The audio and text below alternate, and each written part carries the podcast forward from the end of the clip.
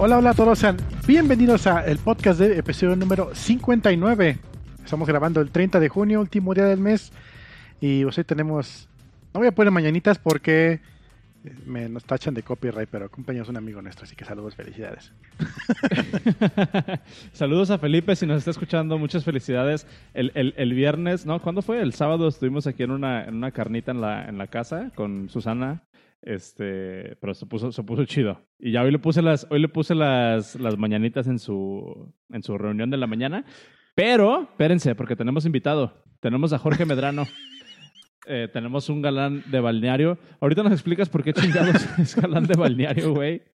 Este, pero tenemos a Jorge y vamos a hablar de IoT, entre otras cosas. Eh, por ahí estoy seguro que va a salir JavaScript, eh, de alguna manera. Pero, pues bienvenidos al episodio 59. Comenzamos. Comenzamos.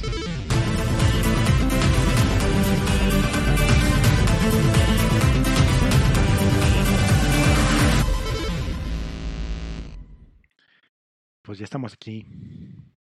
Y estamos aquí, en lo que es México. México, ¿cómo es? Oye, eh, Jorge. A todo dar. Preocupado por la lluvia torrencial que se vino en Guadalajara, entonces esperemos que no nos arruine el internet. Yo creo que viene para acá porque yo estoy viendo aquí mi ventana y, y, se ve como que se va a poner a chillar el cielo también pronto, ¿eh? Seguro. Está, está cabrón. Pero, pero a ver, Jorge, eh, platícanos para la banda que, que, no te ubica, este, quién eres y por qué te invitamos. Mm, bueno. ¿En qué la rifas? ¿Quién es ese Mae? ¿Qué, qué toca? ¿Qué instrumento toca? El que platíquenos, platíquenos usted quién es, a qué se dedica, oiga. bueno, pues ya creo que ya varias bandas me ubica. Este, tengo ya un ratito metido en la comunidad del software libre. Este, creo que como unos 15 años conociendo ya la banda que hace software libre en México. Eh, siempre ha sido mi nick hippie. ¿Qué hago? Empecé haciendo datos, empecé haciendo brujerías con las bases de datos. Me gustan, siempre me gustó mucho las bases de datos y por ahí me empecé a especializar en esa área. Eso llevó a meterme a desarrollo y eso me llevó a meterme a servidores y ahora me dedico a administrar una lavandería este y, estar al pendiente de que las cargas de la lavadora salgan al punto para pasarlas a la secadora mediante IoT. Nice. ahí, metimos, ahí metimos el gol. Este, oye, pero, pero, pero qué chido, porque eh, traíamos por ahí unos temas, unos cuantos temas de IoT y no me acuerdo hace cuántos, hace meses o hace cuánto tiempo que nos fuimos a chingar una chela precisamente con Felipe. Me estabas platicando cosas bien chingonas, güey, de, de, IoT que andabas este, investigando y que ahí andabas metiéndote. Entonces a lo mejor igual nos, nos alcanza a platicar algo de eso. Este, pero, pero pues antes, ¿tú qué onda, Cero? ¿Cómo andas? Pues agüitadón, mi perrito anda malo. Anda lastimado de la espaldita. Oh. Por gordo. Oye, pero tiene, tiene tres kilos extra nada más. Sí, no es mucho. Pero sí se ve gordito porque pues no hace mucho ejercicio. Ay. Oh. Y aparte está chaparrito, ¿no? Sí, es, chaparrillo. Hay que salir a caminar con el, con el perrito cero. Sí, no manches. Me quita que me la eh, espalda yo. Mientras no sean las manos, porque esas te dan de comer. Exacto, con los ojos. Es un, un, dato curioso ahí de, de, trivia después para la posteridad es de que el perro de cero y, o sea, el perro perteneciente a cero, es el perro de cero. El, perro que pertenece a cero y mi perro son, son hermanos. Este, mm, interesante. Ahí, ahí les dejamos el, el, dato para el bingo después. Nomás que el mío no está gordito. El, el, bueno, el mío pesa como 45 kilos. Si lo sacas a caminar. Este, sí, todos los días. O, o, te saca a caminar a ti. a veces una y, y, a veces la otra, ¿eh? Entonces, no, no, no crea. este, oigan, pues, ¿qué, ¿qué les parece si... Bueno, primero, ¿tienen, ¿tienen follow-up de algo de lo que quisieran platicar o le damos directo al, a los temas que traemos hoy, a los enlaces? Yo tengo un follow-up que, que nos dijeron el otro día. ¿Qué canción, le, qué, tan, ¿Qué canción tú me dedicarías a mí y cuál te, te dedicaría yo a ti? Oh, chingado, sí es cierto. Y, y uno para Jorge. Ay, Suenan. que dicen. Eh, Eso, eso salió. Es lo que piensa este Oscar en, en su respuesta. Nos pusieron en el chat de Telegram. Dice: unos vatos de otro canal dicen que hacer a mano los esquemas de SQL está mal. Porque nadie sabe SQL y no puedes depender de que alguien que sí sepa. Así que se deben utilizar los ORMs para todos. Se me imagino que Hippie está echando fuego por los ojos ahorita. ¿Qué ves de ahí? ¿Qué piensas de eso? Ah, Este, pues qué te digo, mira, soy partidario de usar ORMs cuando vas a hacer algo rápido, cuando vas a, a estar cambiando entre, entre esquemas de base de datos, entre manejadores de base de datos, pero es básico saber qué es lo que hace ese ORM, o sea, es básico saber qué es lo que hace el join, qué es lo, cómo se hacen, cómo se hace el plan de ejecución de tu query para respetar las indexaciones, las, la, las llaves, para respetar el orden natural de las tablas para optimizar tu query y no hagas solo una cochinada. Cosa que mucha banda ya no sabe hacer. Que dice, ah, sí, el ORM lo hace, select esto, lo otro, asterisco, pum, pum, pum, vámonos. Y luego dices, ¿por qué mi aplicación en, en local con cinco usuarios funcionaba todo dar? Llegaron, llegó el usuario número 6 y se fue todo al, al caño. Porque pues tu, tu base de datos está muy fea, ¿verdad? Te va a echar con las patrullas. Oye, pero hoy te dijiste, cuando andas cambiando de, de manejador de base de datos, sí vale la pena. En tu experiencia que tienes, que fuiste, que fuiste o todavía eres DBA, ¿qué tan seguido andan cambiando de SQL a Postgre, a SQL otra vez, a María? ¿Qué tan, qué tan seguido sucede eso? Mm, pocas veces, pero sucede como en los ambientes de desarrollo. Por ejemplo, eh, un manejador de en una empresa en la que trabajé teníamos un manejador de base de datos privativo de que sus que su icono es como un gran icono de una base de datos roja. Este te co- ¿Está- ¿Estás hablando de Ah, Oracle? tan, tan, acaso? tan. Entonces, las licencias de conexión en aquel tiempo te las cobraban por sesiones. Entonces, tener a tus developers programando y, haciendo iteraciones y haciendo cargas de estrés elevaba el costo de, tus, de tu licenciamiento. Entonces, era ahí una cosa rara porque no creían en el software libre, decían es que si es gratis no sirve, pero teníamos Postgres en, en, desarrollo, porque Postgres y Oracle son muy similares en cuanto a la manera en la que se estructuran los se estructuran los, los datos, en la que trabajan los índices y, y los planes de ejecución. Es muy similar la manera que utiliza Oracle con Postgres, que de hecho yo siempre he pensado que Oracle le copia todo a la comunidad de Postgres. Entonces, en desarrollo usábamos Postgres y en productivo estaba Oracle. Y utilizábamos un ORM. Ok. Claro, para, para ser transparente ese. Sin embargo, sí había consultas que las teníamos que aventar a pata porque en el ORM era como muy complicadas hacerlas. Cuando ya te quieres meter en un tema de optimización de una consulta y hacer un join de una subconsulta que te genera una tabla virtual para hacer un para hacer una agregación de datos. Entonces, eso no es tan, tan sencillo en, en un ORM que hacerlo ya directo con, con SQL.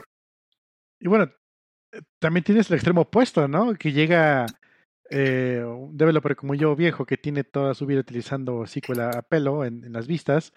Este llega con un En ORM PHP. y se- en PHP exactamente. Y llega al ORM y dices, a huevo, instancia.ro, select asterisco. y, y haces un full scan a la tabla, la, la tumbas, la, la Sí. bloqueas, nadie puede consultar durante un par de minutos. Sí, es bien triste eso. Me ha sucedido. En, en tu experiencia, Jorge, ¿cuál es el, el- o cuál es una característica que, que deberíamos de buscar en un ORM? Así como para decir, ¿sabes qué? A lo mejor este está chingón. O podemos, o podemos este, confiar en, en este ORM. Digo, porque, por ejemplo, ahí voy a meter un poquito de contexto. Cuando, en su momento, cuando quise aprender eh, Rails, me acuerdo que mucho de lo que me de lo que no me dejó aprender o disfrutar aprender Rails fue precisamente el ORM que tienen el Active Record, porque Ah, desde mi punto de vista era demasiado a magia.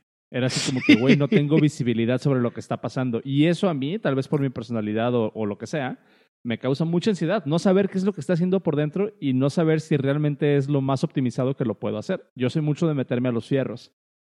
Este, no sé si tú nos puedas dar alguna guía de cómo identificar o cómo evaluar un ORM, cuáles son las métricas que tú Por utilizas? ejemplo, yo lo que hago siempre que voy a, a trabajar con un ORM por primera vez que no conozco, este, lo pongo en, mo- en modo debug para que me esté escupiendo las queries que arma eh, y no tener que estarlas buscando directamente al, en, en el plan de ejecución de la base de datos. Entonces, lo primero que hago es evaluar cómo arma la las, cómo arma las, las sentencias conforme a, a los a las relaciones de las tablas. Hay en el en el join-fu del SQL dice que tus tablas con mayor cantidad de datos los debes de ordenar de izquierda a derecha.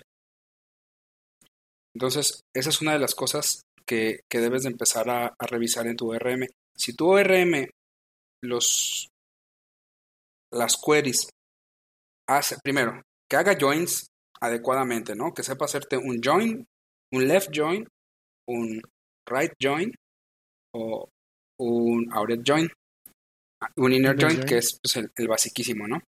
Eh, si no tienes la facilidad de moverte en la cardinalidad del join que quieres, no te sirve el ORM. De- después, que que los joins que hace sean conforme a las reglas básicas de, de creación de un query, ¿no? Como tablas pesadas de izquierda a derecha para que se vayan filtrando, que respete el uso de, de indexación y que te deje forzar el uso de, in- de algún índice en específico. Por ejemplo, Sequelize de, de JS te permite meterle sobre qué, sobre qué índice quieres que te haga el, el ordenamiento de las consultas o, o las especificaciones de, de las mismas y te ayuda a que tus queries vayan más rápidos. En el de Rails, la verdad es que no tengo experiencia con Rails, nunca he usado Active Record, pero por ejemplo en Laravel, el, el ORM de Laravel me gusta mucho, pero tiene un problema.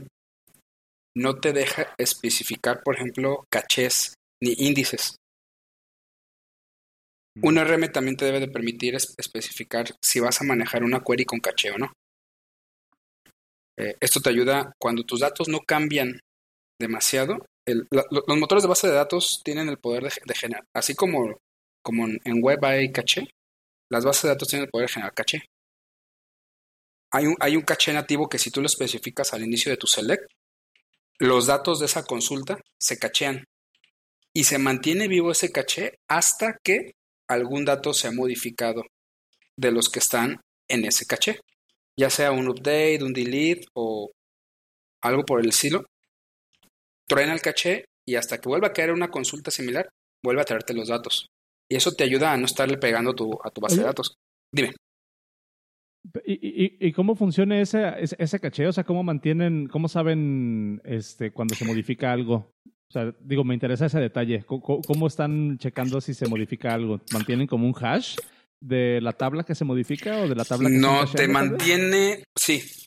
Ca- Cada, cada manejador de base de datos lo hace distinto en su, en, en su experiencia, ¿no? Pero lo que hace generalmente es agarra los, los datos, los mantiene, algunas bases de datos te los dejan en memoria y te hacen un índice bit.ly temporal hacia los datos que están cachando. Reverso. Entonces, cuando detecta que tiene 10 datos y eso, alguno de esos 10 datos es modificado, automáticamente te truena el caché. Exactamente. Hasta que caiga caché. una consulta nueva, te da datos. Pero mientras estén cayendo consultas y ese caché siga vigente, te está dando todo el caché. y no le estás pegando a la base de datos. Órale. Eso sirve mucho para, por ejemplo, mm, datos que no vas a cambiar, como por ejemplo, se me ocurre gráficas de, de, no sé, por ejemplo, no, no se recomiendan para, para contadores. Si haces demasiados counts y, agrupamientos, no se, no se recomiendan. Ahí tienes que ir como, como mediando, ¿no? Entre la demanda que tienes de los datos. Pero es una buena práctica usar el caché en tus escuelas. Le bajas muchísimo el rendimiento. Claro. Le, le- le bajas muchísimo el, el procesamiento a tu base de datos y eso te ayuda a tener un servidor con menor cantidad de poder en fierros y con un mismo nivel de rendimiento que Resultado. exactamente. Uno- dice- bien dicen que uno de los que uno de los grandes bueno ¿cuál- cuáles son los tres grandes retos de del computer science o que es así como que eh, los Juan eh, los dos grandes errores no o cómo va que es ya, ya estoy haciendo una las cosas más difíciles de, de trabajar, ¿no? ajá pero es ¿cómo- este cuál es el orden? multiprocesamiento. Ah, este. Eh, darle nombre a las cosas y one of error no pero pero una una de esas cosas era creo que el caching caching Sí, Es, es caching, eh, darle, ponerle nombre a las cosas y one of error. Son los dos errores más comunes en los dos errores más difíciles en computer science. sí. Eh, yo, yo- eh, está bien interesante esto que estás comentando, Jorge, de- de- del caching y todo esto y de las técnicas de, de optimizar estas cosas.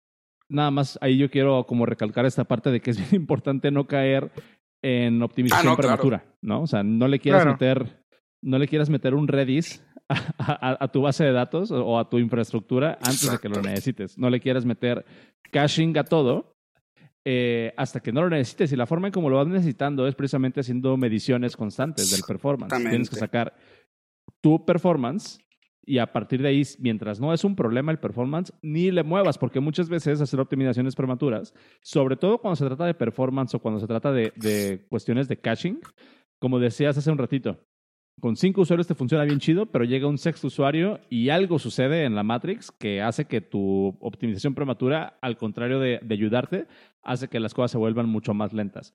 Esto es bien difícil de explicarlo en términos concretos, pero es algo que pasa y es algo que, de lo que tenemos que estar súper conscientes todos. No apliquen técnicas de optimización hasta que no las necesiten. ¿Y cómo las necesitan? Haciendo mediciones continuas, sacando métricas, haciendo logging, poniéndole atención a su performance. O sea, no se esperen a que se les caiga la base de datos. Sí hay que ponerle atención, pero no se vayan de cico desde, desde un principio. Ese es como... Es como correcto, apoyo totalmente tu consejo. este- Creo que creo que cuando vas a llevar un producto a producción, antes que hacer cualquier optimización de performance, antes que meter un Redis, un memcache, que meter un cluster, bla bla bla, lo primerito que debes de meter Un son tener ojos y oídos de tu infraestructura y de tu y de tu aplicación. Monitoreo, ver dónde están tus cuellos de botella y si es que los hay o no los hay. Y sobre eso vas haciendo este hardening a lo que vas necesitando optimizar. No solamente optimizas por optimizar, por decir, sí, sí, échale, échale, échale aguacate y gasolina roja. Sí, así como también, eh, o sea, te puedes ir de así en muchas, en muchas cosas, ¿no? Como con micro- microservicios, tener un microservicio para todo. este, perdón, me estaba atragantando. Eh, pregunta, pregunta en el chat, ¿optimización prematura será igual a sobreingeniería? ¿Tú qué opinas? Mm, eh, digamos que sí, ¿no? Es como cuando tienes parálisis por sobreanálisis. Órale. ¿Qué? A ver, explícanos, desarrolla un poquito esa idea y ahorita nos pasamos al IoT. Parálisis por sobreanálisis. Es, es como este caso, ¿no? Que tú dices, ok, voy a hacer una aplicación que es un chat, por decir, ¿no? Es un chat del podcast dev y yo estoy esperando mil usuarios concurrentes porque vamos a hacer bien chidos, ¿no? El Exacto. podcast más famoso Y entonces- del universo. Se te llega la fecha de término de entrega de tu, de tu chat y no hiciste un- ninguna línea de código porque sigues haciendo análisis de cómo resolver un problema que aún no tienes. Parálisis por sobreanálisis. Claro. Que te hace, te hace Claro. colapsar el, el- el- el- el Fíjate que- tiempo de desarrollo por imaginar cosas que no existen. Exactamente. Eh, yo, yo fíjate que, que estoy experimentando eso y, y ahorita Cero va a saber exactamente de qué hablo. Eh, yo estoy experimentando eso porque, digamos, como que estamos queriendo cambiar la forma en cómo hacemos las cosas en el trabajo, ¿no? O sea, estamos eh, buscando una manera de mejorar procesos y, y optimizar precisamente como que, que pues, todas estas cosas que nos meten el pie durante el proceso de desarrollo de, de los proyectos que tenemos. Eh, entonces, hay- me- me- nos hemos encontrado de repente como con mucho pushback y como con mucha indecisión porque se quieren poner o, o- hay una hay como una cultura de ponerse a evaluar cada decisión súper puntual que vamos haciendo, ¿no? Así como que, a ver, vamos a hacer esto y cómo lo vamos a hacer y- y- y cómo impactaría esto y la chingada. Y yo les pongo, les pongo un ejemplo así como que, dude, hace tres meses, o es la, o es la, es la, la, ¿cómo se llama? Es como el ejemplo que yo pongo para decir, no tenemos que tomarnos tan en serio como que estas partes. Yo decía, güey, hace tres meses tuvimos que migrar a toda la empresa a trabajar de forma remota. Y tuvimos que en, un, en cuestión de una semana desplegar toda la infraestructura necesaria para migrar a 1.500 personas a trabajar desde su casa. ¿A poco no vamos a poder con una simple reorganización de, cómo hacer las cosas? O sea, pero el chiste es como que se tiene que hacer. O sea, si te pones a analizar, si te pones a analizar todos los pros y contras, nunca vas a hacer nada. Porque siempre va a haber un pero, siempre va a haber algo que te va a impedir el mundo perfecto, la panacea en la que puedes cumplir las expectativas de todos, ¿no? Y, sucede mucho cuando, cuando también estás diseñando un sistema. O sea, te puedes poner a analizar, no mames, ¿y qué va a pasar si de repente me vuelvo viral y me llegan 10.000 usuarios por segundo mientras esté dormido? Ah, voy a invertir en infraestructura para eso. Güey, enfócate en el, en el core de tu aplicación. Y cuando tengas ese problema, te preocupas por ese problema. Punto. Hoy justamente, hoy justamente un chico que está aplicando para una lavandería me estaba preguntando, oye, este, me dejaron este reto y estoy viendo que si, que si será bueno dockerizar este por separado los repos y aparte poner la base de datos un docker. Güey, tienes que entregar el viernes tu prueba. Yo me enfo- enfocaría en terminarlo, güey. Luego Sí. haces cualquier otra cosa. Sí, ¿verdad? también- Sí, síguele, güey. Es, es correcto, es correcto. En el- Primero hay que alcanzar caso- la meta, ver que funcione, que esté bonito. Ya que lo entregas, que está funcional, que está bonito, dices, ahora sí, le agrego todas las cosas, los blinks alrededor y me preocupo por hacerlo exactamente. Espérate. Pues, ¿Cuántas, en- cuántas en el- iteraciones lleva el chat? Que, por ejemplo, ¿no? Sí, un chingo.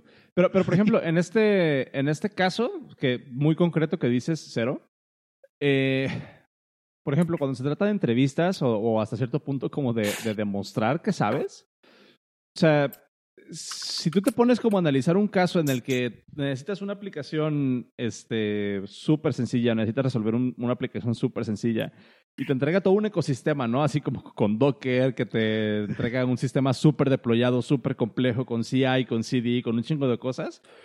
Eh, es una línea súper delgada que tienes que manejar porque de repente así como que, ok, chido que lo haces, pero a lo mejor tu destreza técnica no está completamente reflejada en tu seniority. Eh, ¿A qué me refiero? Puede ser muy bueno técnicamente, pero a lo mejor no sabes todavía discernir el balance adecuado, ¿no? De, de, Claro. de en qué momento tienes que invertirle un poco más infraestructura y en qué momento te puedes quedar resolviendo el problema, nada más. O sea, es, es una, es una cualidad súper extraña, pero siento que también es importante. O sea, no por el hecho de que sepas cómo funciona Docker y no por el hecho de que sepas cómo escribir o cómo cachear un SQL, una, una consulta de SQL, significa que lo Es tienes que hacer así todo el tiempo. Parte de crecer como developer es eh, desarrollar ese sexto sentido que te indica o que te hace saber cuándo utilizar una cosa o cuándo dejar que la herramienta haga su trabajo sin, sin apoyarle. Es comillas, correcto. ¿no? O sea, es, Para eso eso es sirve la, la entrevista de, de ingeniería, la entrevista técnica. Así, ok, y es la pregunta mágica. ¿Qué le harías tú para mejorarlo si hubieras tenido otros tres meses para terminar tu prueba, no? Y así, no, pues si ujú. hubiera hecho esto, lo otro, hubiera pensado aquí. Pues ya, ya es otro, otro Es- ámbito, ¿no? En cambio, Es si te pregunta dicen, con chanfle. Sí, exacto, si, si te dicen, necesitamos que hagas esto y, y es, tienes una semana para hacerlo, güey, termínalo. Exacto. Es como los matrimonios. Tienes que saber qué batallas elegir pelear ¿Terminarlos? y cuáles Ah, claro. no. Entonces dices, ok, sí, es una entrevista, este es el, el reto, me quiero lucir que quede super ultra awesome con pipelines, con autodeploy, con chequeo de, de calidad de código, high tension non plus ultra wow. Pero se te olvida el foco del problema. Y Exacto. no lo resuelve, ¿no? Ter- Terminas creando un, un El nuevo Twitter. Un, un paquete de Javas- un- un paquete de JavaScript para sumar dos números, güey. Pero- Pero bien chingón. Y termina concatenándolos en lugar de sumarlos. De la chingada, güey. Ándale, güey. Les dije que iba a salir JavaScript por, por alguna razón, güey.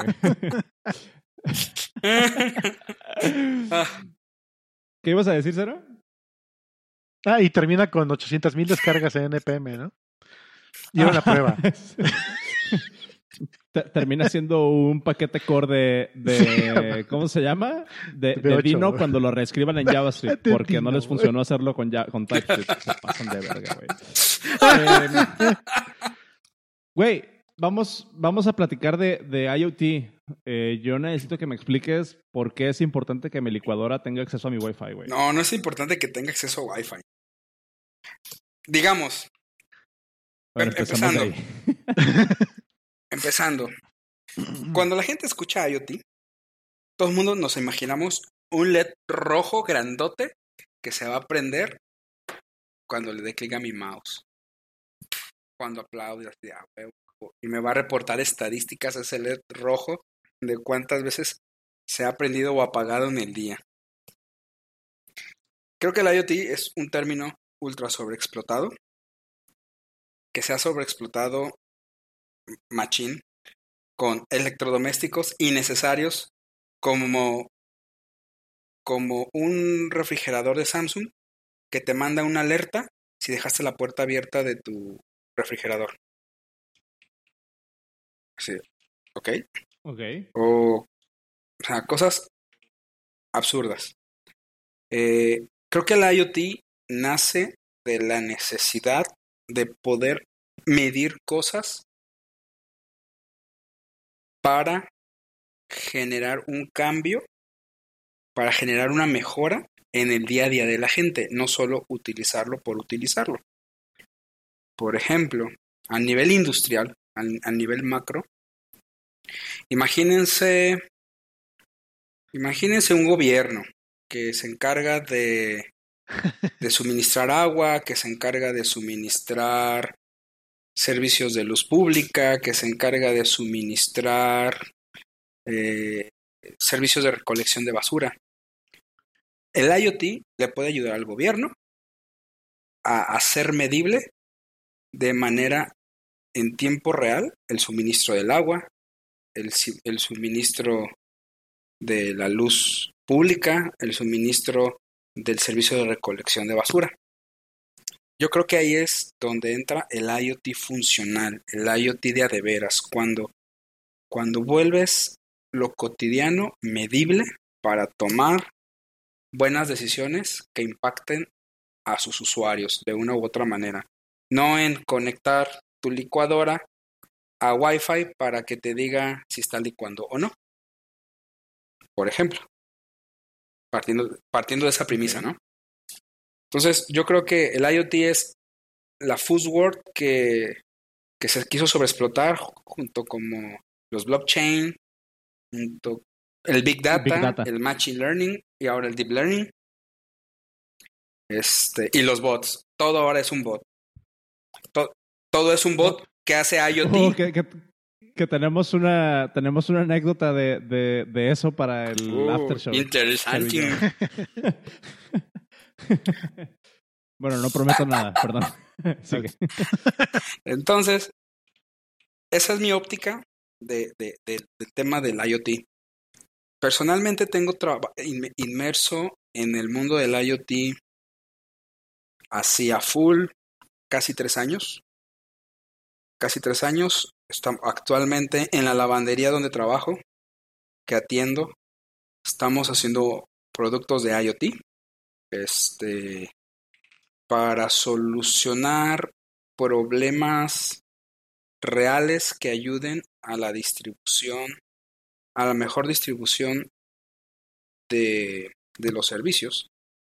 Esto empezó hace varios años con un buen día estaba yo acostado y me dice y me dice mi esposa mi esposa es amante de los perros. Me dice, deberíamos de, deberíamos de poder tener algo que nos diga si los cachorros se salen de la casa o no, o un localiza, o un collar para localizarlos si se nos llegan a perder. Me metí a internet, dije, ah, la madre, qué caras están esas cosas. Dije, ¿por qué no? Dije, ¿por qué no? Vamos a hacerlo. ¿Qué puedo perder? Y ahí va este gordito galán de balneario a comprarse una, ras una Raspberry nomás, un Arduino, unos diodos, unos transistores, unos sensores. Vamos a hacer que funcione. No, sé nada, no sabía nada de electrónica en ese tiempo. Lo hice funcionar, se lo mostré a un muy buen amigo mío y a partir de ahí se descarriló todo. Se descarriló el camión.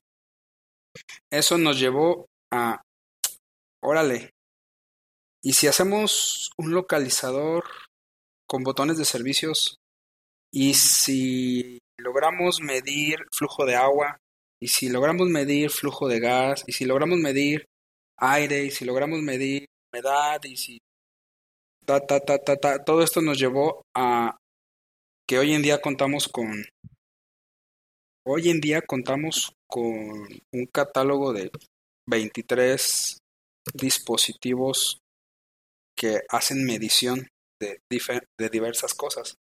Pero eso no es lo, lo difícil. Ah, no sé por dónde abarcar. Esto del IoT está mucho. El IoT tiene un gran reto. Todo el mundo nos imaginamos que hay conectividad donde sea, ¿no? Que hay Wi-Fi, que hay Bluetooth, que, que todo es territorio. Que todo es territorio de la compañía telefónica de Slim. A ver, fíjate, güey, yo te, ahorita qué que, bueno que mencionas esto porque es precisamente la siguiente pregunta que te iba a hacer, güey. Que nos platicaras de cuáles son los retos del IoT. Porque eh, cuando yo me acuerdo que estaba en la, universidad, eh, cuando, cuando estudiaba, obviamente te dejan un proyecto, ¿no? De investigar con el Arduino y ver para qué chingados funciona. Me acuerdo que en ese momento precisamente eso que, que mencionas de la conectividad es como que el primer bache con el que te topas, ¿no? O sea, ¿cómo chingados conectas algo que se supone que estás diseñando un medidor de agua para pastizales, ¿no? O, un medidor de humedad para, para situaciones remotas, o un medidor de lo que sea. O sea, se, se entiende que no, no va a haber como pues esa eh, ¿cómo se puede decir? Amabilidad o esa disponibilidad de servicios para poder usar como Wi-Fi y transferir datos. Mucho de lo que platicábamos en ese entonces era decir, bueno, pues alguien va a ir cada semana a recolectar los datos de, del, del, ¿cómo se llama? Pues del probe, del sensor, ¿no? O sea, ¿qué nos puedes platicar de eso? Y aparte, ¿qué otros retos hay que ni siquiera nos imaginamos en el IoT? Híjole. Como desarrolladores. A lo largo de, de, este, de este camino nos hemos presentado, primero, el reto más grande que tú lo acabas de mencionar es la conectividad. ¿De qué fregado sirve un dispositivo que no puedo obtener sus datos en tiempo real y que tengo que mandar a alguien a, recolectarlos? De nada, es lo mismo que ir y, tocar en ese momento la tierra con un medidor de humedad y decir, ah, sí, la tierra tiene buena humedad. Pero ¿No, no, crees que, que, tenga valor incluso eso como por fines históricos? O sea, sí, yo tengo que ir una vez a la semana, pero pues en esa semana me traigo, eh, no sé, 1500 ah, data points de la humedad de la tierra de la semana pasada. Sí, claro, o sea, puedes traerte el, el, histórico, pero por ejemplo, lo bonito del IoT es que te permita generar decisiones de valor para tu negocio o para las personas en tiempo, tiempo real real. Y digamos tiempo real, no en el mismo milisegundo. Digamos en tiempo real, una hora, un minuto, 30 minutos. Eso ya, ya lo puedes considerar. Creo que algo de menos de 5 minutos ya lo puedes considerar tiempo real. Entonces, el primer reto es la conectividad. Wi-Fi, el espectro de Wi-Fi, la onda de, de expansión del Wi-Fi con línea de vista en óptimas condiciones son 100 metros. Dotar de Wi-Fi varias hectáreas de un campo de, de maíz, pues es caro, ¿no? Y además hay que hacerles llegar un cable de Ethernet o hacer una red mesh que si se te cae uno de los dispositivos, uno de los APs intermedios, pues de ahí, de ahí hacia adelante todos se quedan sin internet. Dices, bueno, Wi-Fi, pues no, Wi-Fi es como para indoor. Eh, LTE, dices, sí, why not? LTE, un gran porcentaje del territorio mexicano, sobre todo lo que está cerca de, de, de, de ¿cómo se llama? De, de carreteras de paga, de carreteras interestatales, federales, Federales. tienen, tienen conexión. Digamos, no sé el porcentaje, pero digamos que un 85% de los caminos principales de México tienen, tienen enlace de, de, de telefonía, ya sea G, 2G, 3G, LTE o 5G que te, que te drena las, las rodillas, ¿no? Pero, que, que el- el- las antenas 5G que Exacto. esparcen el COVID. pero dices, bueno, Con líquido de rodilla. Exacto. Ya te llega la, la medición de humedad con líquido de rodilla y pues tus datos no están bien, ¿verdad?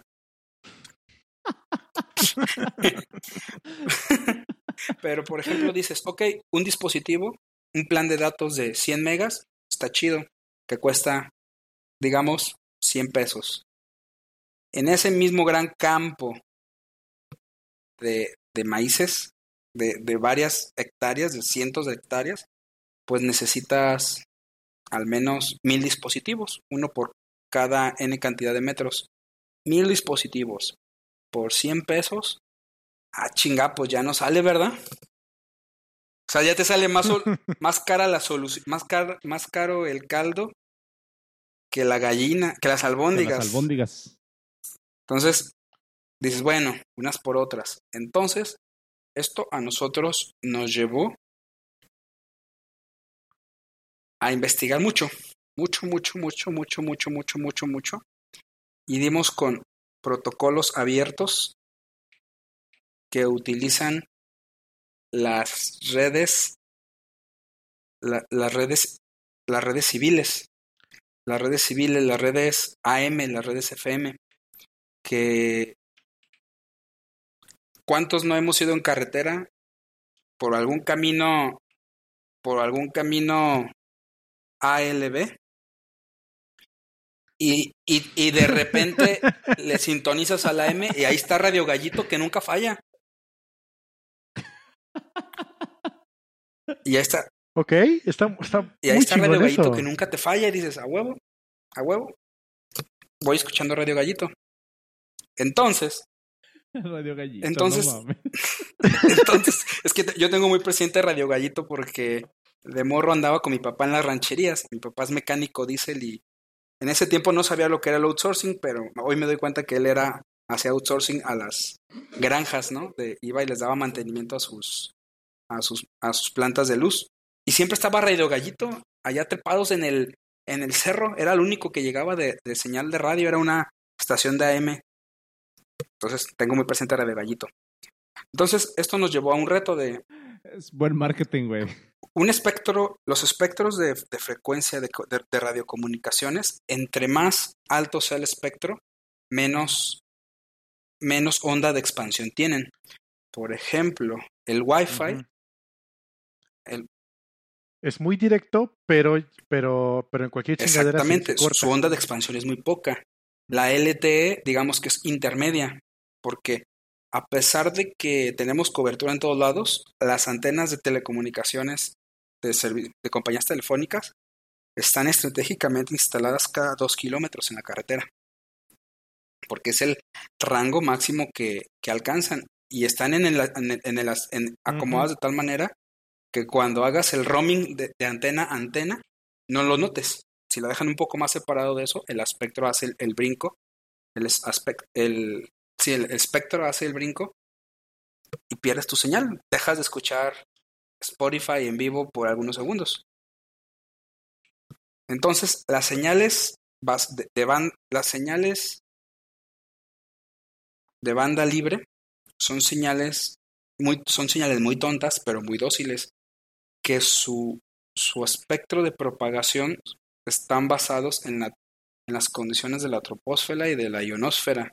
Entonces, La, eh, el, el AM, si no me equivoco, la onda es de, de creo que de, de metro y medio a dos metros, ¿no? O sea, la, la onda de su máximo a su mínimo es grande. Entonces, pasa a través de una casa como si Exactamente, nada. si tal cual. Entonces, no tienes casi oscuros, no tienes nada de eso. Y eso nos llevó a, a convertir una onda de radio AM tonta a una onda, a onda de radio que llevara unos y ceros. Y eso nos... Y- Oye, ¿y si, si- y si sintonizas a ese, esa estación en mi AM, escucha como ruido de No se escucha nada. No, Dime que es sí, imperceptible. Ya lo hicimos. Ya lo hicimos con, con, Ah. con un analizador de espectros. No, no, no escucha nada. ¡Qué loco! O sea, se, se escucha como cuando, es- cuando sintonizas este ruido en, en tu estación de radio. Tal cual, estática. Oye, cu- cuando, cuando dices analizador de espectros, me imagino a, a este Carlos Trejo, güey. No, en la vida real hay unas. Hay unas. malo. Hay una. Carlos Trejo es el de los. El de los cazafantasmas mexicanos. Que es un chiste. No entendí. Ok, sigamos. Este. Entonces, el analizador- el- los analizadores de espectro te ayudan a revisar el aire, ver qué frecuencias van en el aire. Puedes revisar cómo van los datos en el aire tal cual, en- en la banda que tú quieras buscarla. Desde las bandas de los gigahertz hasta los megahertz y los kilohertz. Puedes ver, por ejemplo, los teléfonos de la casa que son inalámbricos. Si pones un analizador de espectro en el mismo rango de, de frecuencia, ves cómo se satura la frecuencia cuando estás hablando por teléfono. Que se está comunicando el teléfono con la base. Lo mismo sucede con los teléfonos celulares, con todo lo demás. Entonces eso nos llevó a desarrollar y diseñar una antena capaz de trabajar en bandas libres. ¿Y eso es legal? O sea, o, o- o- o se tuvo que licitar. Mm, No, algo de hecho es legal. De hecho, de hecho, justamente hoy en la mañana tuvimos la buena noticia de que de que la NOM mexicana ya nos dio nuestra certificación. Entonces, ya estamos Mm. en el aspecto legal. Entonces, lo que- ahora lo que nosotros logramos con esta antena fue algo que nunca logramos imaginar. Las pruebas que hemos realizado en ciudades como Ciudad de México, Monterrey, Guadalajara, Colima, Tijuana, ciudades densas, es que una sola antena nos ha dado cobertura en ciudades densas como Ciudad de México, que tiene demasiados, demasiados, demasiados oscuros, ajá, demasiados, demasiadas sombras, que con una sola antena llegamos a cubrir hasta 5 kilómetros radiales de, de la antena. Nice. Y en ciudades planas como Colima, una sola antena nos alcanza a cubrir 25 kilómetros. No, pues la pones encima mames. de- de- de- del volcán y ya llega hasta. Exacto, exacto.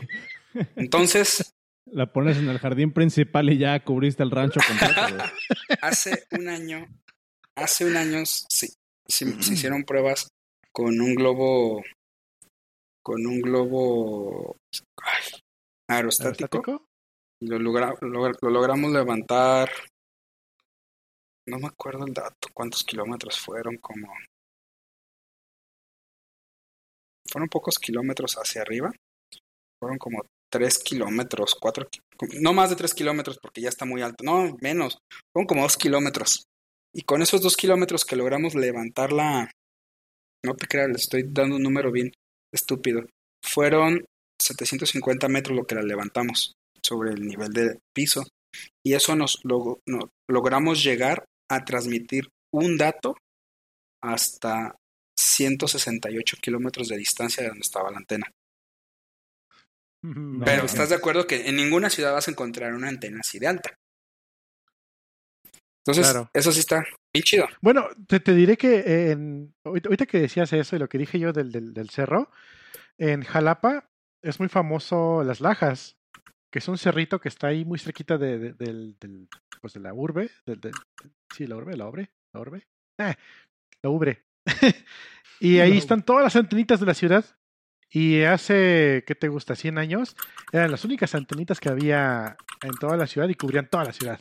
Sí, sí, sí. Sí, sí, sí. Justamente por eso, porque estaban bien arriba. y Todo el mundo voltee a- a- en la ciudad en la que viva, en la que esté, y voltea al cerro más conocido y va a estar lleno de antenas.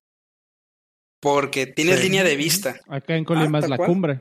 Acá en Guadalajara hay dos cerros que son los principales. El famoso cerro del 4 que está lleno de antenas por todos lados. Y, el, y hay otro cerro pasando la barranca de Huentitán, que no, no recuerdo cómo se llama, que también tiene un par de antenas. Y con esas dos antenas hacen el rebote de todas las señales. Ahorita que dijiste rebote, y te- hace rato estabas diciendo que también lleva condiciones la troposfera y esas madres. Yo recuerdo que en algún momento, cuando estaban los scouts, eh, hicimos un Jimbury al aire y era. Llevaron unos, unos chavos de radioaficionado. No era así, Ujú, era ujú. radioaficionado. Que, este, y nos estábamos conectando con gente en Europa, con gente en, en Estados Unidos, en Sudamérica, con un radio chiquitillo, bueno, del tamaño de. Sí, de claro, claro. ¿no? Eran bastantes viejos. Eh, y nos decía algo bien interesante. Entre más jodido esté el clima, mejor recepción Exacto. tienes. Porque las ondas van rebotando en, la- en las nubes. Y si, si, y si no hay, y si está despejado, es muy cabrón que Es llegues a correcto. escuchar algo. Entre, Dice, entre más, "What?". entre más No carga mames. eléctrica de, entre más carga de iones haya en tu atmósfera, mejor se propagan las ondas. Entre más despejado esté, menos propagación de ondas tienes. Por eso, en carreteras que son, por ejemplo, como las de Coahuila, que son muy planas y áridas, no tienes casi señal de telefonía celular porque no cumplen o sea, las, las compañías de telefonía celular agarran y ponen sus antenas a dos kilómetros, punto.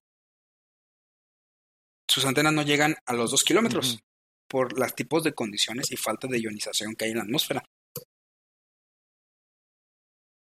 Wow, no, la, la verdad es que yo con este tema he aprendido. Yo soy un gordito ñoño que aprendió de base de datos en una institución financiera hace un chingo de años echando a perder. Y de repente estoy haciendo cosas de hardware, de electrónica, que en mi vida había pensado utilizar, que cuando tuve esas clases en, en la ingeniería, seguramente estaba sacándome los mocos o, haciendo cualquier otra cosa. Este, A ver, jo- eh, yo me identifico mucho con ese con, con esa ¿Sacarte historia de vida. mocos? Con sacarme los mocos y ser un niño gordito, güey. Eh, fíjate, lo, lo- lo he mencionado creo que creo que en otros episodios. eh, esta parte de, de que el tema de hardware a mí en lo personal me llama muchísimo la atención. Pero soy tonto para el hardware, güey. O sea, soy, soy, soy estúpido para el hardware, para pensar en términos de hardware. O sea, ahorita escucho que, que hablas en términos de ionización y, y distancias y wavelengths y un montón de, de- de estas cosas y realmente se me pasa por encima, güey. O sea, neta, no, no, no es algo Te que pasa domine, como no onda es de algo- AM. ¡Ah! Ah, Ni wink, siquiera te wink, toca, brinca. ¿La cachaste? ¿Eh? ¿Eh?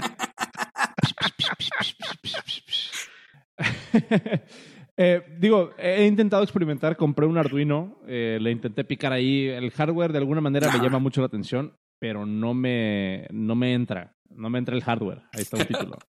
Este. mm, em, ¿qué, qué, qué consejo le darías a las personas como yo y a la persona como tú que, que fuiste en algún momento de tener como cierta admiración por el hardware, por estos temas de, de software aplicado, este, pero que no sabemos cómo empezar y no sabemos cómo, cómo, o sea, cómo empezar a, a aprender de estas cosas. Bien ¿Por dónde sencillo. tenemos que dar? plantéense un problema que quieran solucionar en su casa y eso los va a llevar a darse de topes como cómo calcular una resistencia, cómo calcular un capacitor, hacer que una batería te dure por mucho tiempo. Entonces, váyanlo puliendo. Eso los va a llevar a buscar tutoriales en YouTube. Ah, sí, hago YouTube sobre todo. Ese es donde Yo, he aprendido mucho en yo. YouTube de electrónica. yo hago software.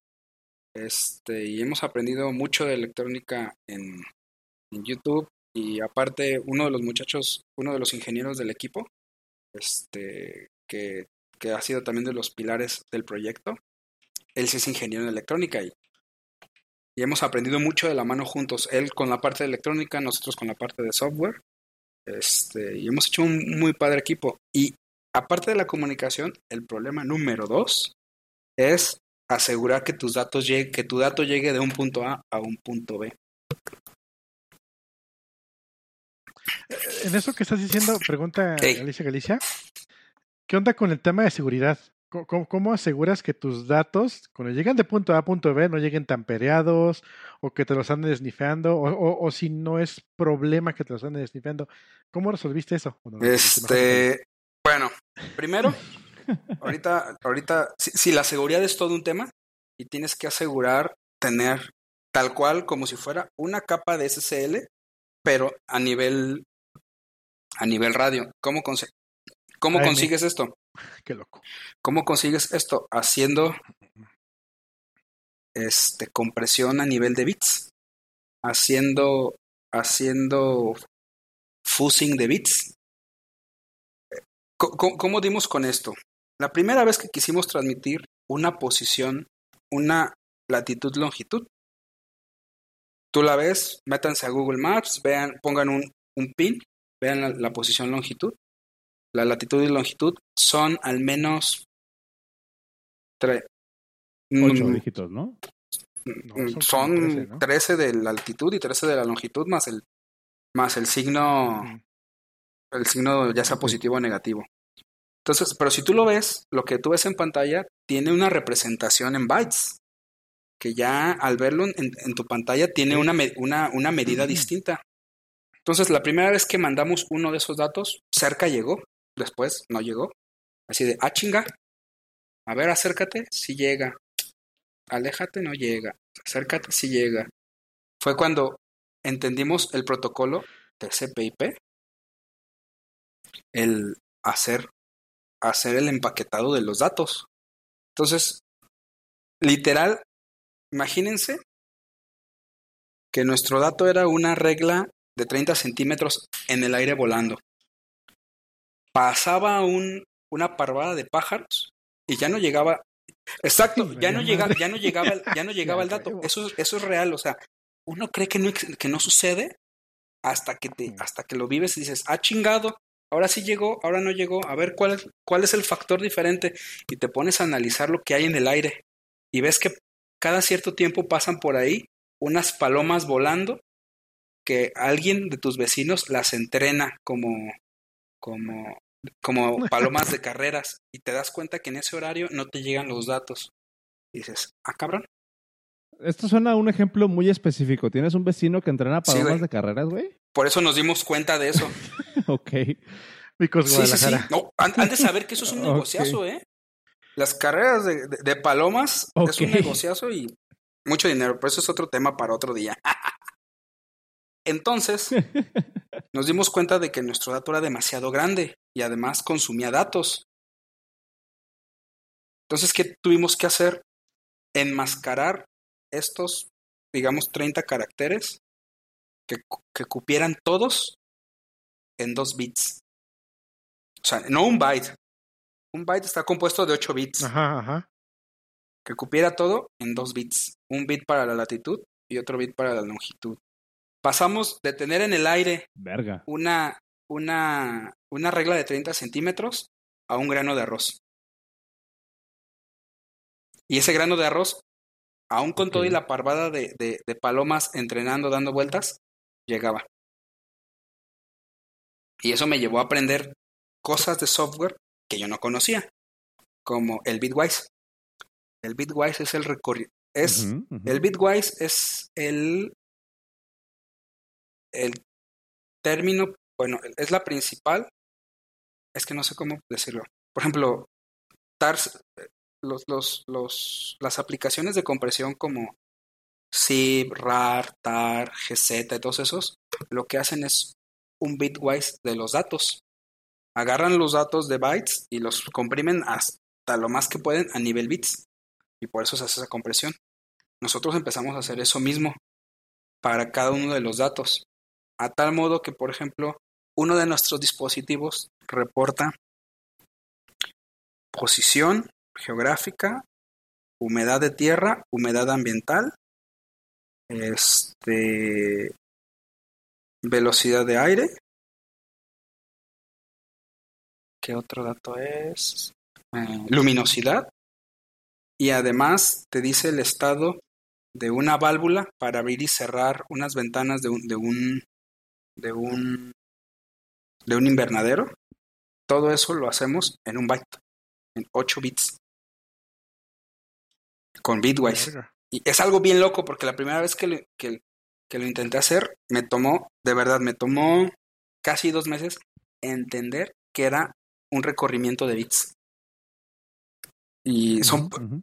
Pero, pero ahí, por ejemplo, ¿qué, representación estás mandando? O sea, ¿estás mandando strings o estás mandando identificadores? Estás, mandando, un RAW. Este, es un dato ¿qué crudo. estás mandando? Es un RAW. Un RAW, ok. Es un, es un RAW en, en cosas como JavaScript, es un buffer. Sí, JavaScript es un buffer. Tal cual, tal cual. Les dije que ah, iba a salir JavaScript, chingada. Y es que yo, yo la verdad es que utilizo últimamente mucho JavaScript. Porque de varios lenguajes de programación que estamos utilizando, la parte del bitwise, pero ya a nivel de compresión muy cabrona, no se podía hacer. Porque su mínimo, su mínima representación de un carácter era un byte. No nos dejaba bajar hasta el nivel bit. Hasta el enmascaramiento en el bit. y con JavaScript sí lo logramos. Entonces nosotros tenemos un demonio que corre sobre JavaScript, que hace que hace el encoding y el decoding de los datos hacia la base de datos y hacia los dispositivos. ¿No, probaron con C? Sí. Digo, te metes ya en muchos problemas lo bonito de memoria es que, y a lo, lo, bonito es que C lo utilizamos para los para los para el hardware. Exactamente. Para las antenas. Y JavaScript nos da la facilidad de no tener que estar compilando cada que necesitamos hacer un cambio o algo al vuelo. Claro. Entonces, a diferencia del hardware, en donde tienes 8K de memoria y un nivel de procesa y un procesador de otro par de K, que sí tienes que tener algo compilado y muy bien hecho y muy bien optimizado, ya a nivel servidor, pues te puedes dar el lujo de, de liquear un poco de memoria. Entonces, JavaScript ha sido algo ahí para nosotros que la, la verdad es que yo nunca había manejado JavaScript a ese nivel y ha sido algo que nos ha venido a, hacer la vida muy amable. Últimamente ando, andamos tentando las aguas con Rust para el tema de las, del firmware que tenemos en las antenas. Este. Es lo que te iba a preguntar, que si habían, si habían este, quitado, o sea, si, si habían buscado alguna alternativa a C precisamente por el manejo de la seguridad de la memoria. Tal cual Rust. O sea, en, en C, ajá, o sea, bueno, digo, ya, ya te metes en, como en otros temas de, de, manejo de memoria y de seguridad y las implicaciones de todo eso. Pero entonces, literalmente, ustedes tienen un intérprete de, de, pues de un buffer de bytes eh, o de bits, más bien. O sea, tienen un intérprete de un buffer de bits y, y es lo que están mandando. O sea, eh, eh, como, como quien dice, literalmente replicaron o, ¿cómo se podrá decir? Implementaron su propio protocolo de comunicación para su propio hardware. De hecho, por ejemplo, la antena, la antena es un, es un sabor, Madres. es un fork de Arch que tropicalizamos nosotros, que nos pusimos a hacer, que nos pusimos a, nos pusimos a escribir los drivers del, del, del encoder de la antena para poder mandar el dato ya a nivel al nivel eléctrico, un pulso eléctrico. Para tal caso que hemos hecho, ahora sí, entiendo de pies a cabezas el maldito modelo OSI, que en su momento como me daba dolores de cabeza. Las siete capas de comunicación las hacemos. Y estamos, seguimos trabajando en ello. O sea, es un proyecto que tenemos tres años trabajando, que nos hemos dado de muchos topes. Afortunadamente ahorita estamos en un tiempo en el que ya hay muchos ojos volteando a vernos entre ellos los fabricantes de los procesadores que utilizamos, que nos han estado, que nos han estado arrimando, arrimando clientes tanto nacionales como internacionales. Este, y pues ahí va, ahí va, ahí va. Es un tema, el, tema de IoT está muy largo, muy grande. Eh, y, y, así como estos dos grandes retos, les puedo seguir contando de otros tantos que nos hemos ido encontrando a lo largo de este camino. Estaría bien chingón que le cayeras otro, otro día, otro episodio del podcast, güey, porque me tienes así con la, con la boca. Sí, abierta, güey, con mucho gusto. Digo, ya habíamos platicado de esto, ya habíamos platicado un poquito de esto sobre unas chelas aquella vez, pero cada que platicas de, de, de esto y de las implementaciones y empezamos a nerdear un poquito de esto, este, güey, está, está, está cabrón. O sea, está cabrón, es un mundo definitivamente al que le tengo como que mucho respeto y mucha curiosidad. Y ahorita escuchar como que todo esto que estás, que estás este, platicando, donde de repente, digo, para mí es muy eh, interesante y muy inspirador darme cuenta cómo realmente algo de software que muchas veces se queda en la lógica, se queda en lo virtual, puede tener aplicaciones realmente físicas, puede tener realmente aplicaciones que puedas ver en tu, en tu vida real y tocar y, y hacer cosas con ellas, ¿no? Es, ese, ese brinco del, de, la, de lo virtual a la realidad se me hace súper chingón, güey.